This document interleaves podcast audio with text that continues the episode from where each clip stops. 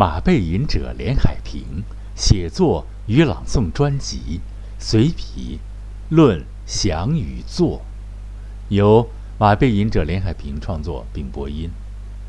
随笔论想与作，啊，很有意思的题目。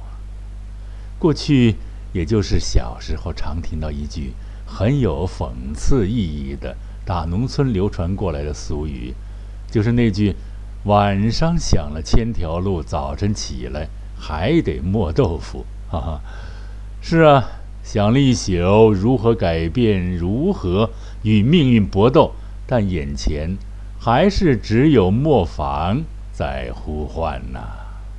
真的，改变命运是一件十分艰难的事啊。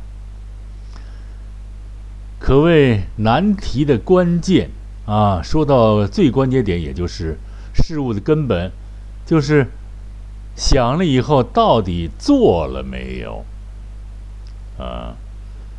这样的倒让作者呢，就是这个播音者，就是我本人，让我想起年轻时学骑马的事儿来了。你开始时。特别艳羡，特佩服那些能够纵横驰骋的家伙们。可本人呢，光想这骑马，光会想，啊，是非常威猛和神奇的，可从来没有上过马背。哎呀，就在有一次啊，在霞光染满天际，客人都走光了的时候，我爬上了马背。结果可想而知啊！人家说呀，就像就像一个麻袋颠来颠去的，就连上马时啊，也是个老兵啊，一个复员老兵推着我的臀部，推着屁股给拖上去的。听打个嗝，还得我扶你上马呀！啊，老兵这句话刺激了笔者好长好长。时间啊，刺激了这个作者、朗诵者好长时间。但是呢，还是我还是坚持下来了，最后学会了起站和一般的伸长跑。当时连腿的内侧啊，大腿啊、小腿、肚子啊都磨破了，以后又结痂了啊！一下马，哗，血就往下流啊！想的潇洒，想潇洒，而实际做起来该多难啊！啊，还有一件有意思的事儿呢，就是换笔啊。所谓换笔，就是一些作家遇到的一个问题嘛，就是改为用电脑写作，想躲开电脑，想了好长时间，甚至请人口述让人家来打文章，但最后还是。用手来代替了空想。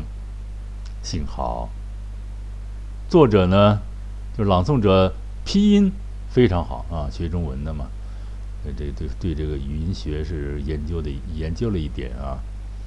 对键盘啊，后来对键盘开始熟悉了，竟然在文思奔涌时学会了盲打。学电脑的第一步，竟然就是做，先把电脑给买进来，买回来，啊，到那个中关村那边啊，啊，一个学生带着挑了一个很好的一个电脑，咱不说牌子还是啊，放在眼前啊，搁那儿了，看你怎么办。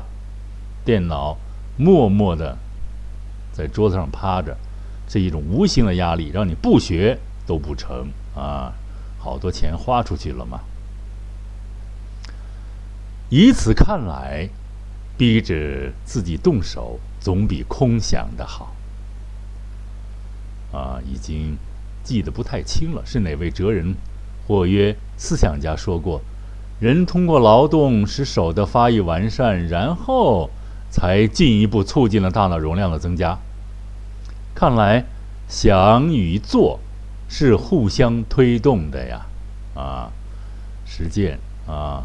是真知嘛？掌握是这个这个是检验真理的标准嘛？啊，多实践，然后呢，推动了思维的发展，思维的总结，思维的，就好像说，这个从黑格尔那儿开始到马克思那儿有否定之否定嘛，总是事物螺螺旋式的在发展啊，所以任何实践的工作呢，实践的运动是非常之重要的啊。但是空想想的很好，手高眼低的一做，什么都不会做，那不成啊？一件事儿。一件事儿的做呀做，才是人类发展的真正的啊原动力啊。这句话未必对，但是我现在这么想，大家也可以来参与聊聊，到底怎么是对的？想和做哪个重要啊？有人会说，哲人、思想家、哲人或者思想家全靠想，对吗？呃，从那个巴洛克啊，到启蒙运动，再到这个这个文艺复兴啊，这过就说的过程未必对啊，但是这意思吧，这个一系列的这个人类思维活动的大量的跃进、大量的发展、大量的科学著作、文学著作的出现啊，建筑的出现啊，人们就发现很多思想家也是哲学家、数学家、艺术家和诗人，还有建筑家。对不对啊？没有一个在那空想的一个理论啊，脱离任何生活实在的一个理论，在那儿啊，不能模拟生活的真实，而是呃，后来可能有一些哲学家进入了比较比较冷僻的一些地方了，就是说他们自己的一个小圈子里懂的一些术语啊，那是后来的事儿。咱们先说这个。这个这个真的思想家呢，确实啊，你刚才我说，有是艺术家、哲学家啊啊，数学家啊啊，包括有的舞蹈家，像那个邓肯，都是一些有很好的思想的那个啊，艺术的气质，有艺术气质的这些大师们啊，这个天才啊，还有那些建筑家，巴洛克以后建筑的个性的。包括美国现在那种高高层、高层建筑，都已经有个有一个这个很良好的这个人文的风格出现了啊。虽然咱就不提那个九幺幺那种那种那个撞击啊，那个就是这个反人类的这这些这些现象，咱就不提了啊。总之呢，这个天才呢是非常多的啊。嗯，这里呢躲不开这个马克思。马克思钻进卷真啊，卷真豪范豪豪豪豪繁浩繁，卷真卷志浩繁的这个图书馆啊，整出了个《资本论》啊，其实很枯燥，咱们 很难读下去啊，很难。但是他有这个提出了剩余价值啊。现在历史客观的发展，社会的不断的进化和演进啊，经济经济活动的不断的翻新，看来有些预言呢也未必对，但是呢，人家必然最早的提出了一些观点啊。还有呢，因为我们研究心理学呢，还有弗洛伊德本我、自我、超我啊。提出这个，有人评论说呀，说他说出了点道道。啊，弗洛伊德他也不是空想啊，他是弗洛伊德，人家弗洛伊德开了精神分析的先河，是伟大的心理学家，加伟大，呃，可能有点生硬嘛，但是不并不为过。啊，人区别于动物，就你人很复杂的这个心理活动、思想活动啊，思维活动。谁能说自己能控制自己的心理活动？啊，喜怒哀乐、悲愤、激越，啊，有时候甚至于更极端的行为，谁能控制得住？啊，可能这是人生啊，要一直要研究的一门学问吧。嗯，看来纯粹的干想、空想啊，是。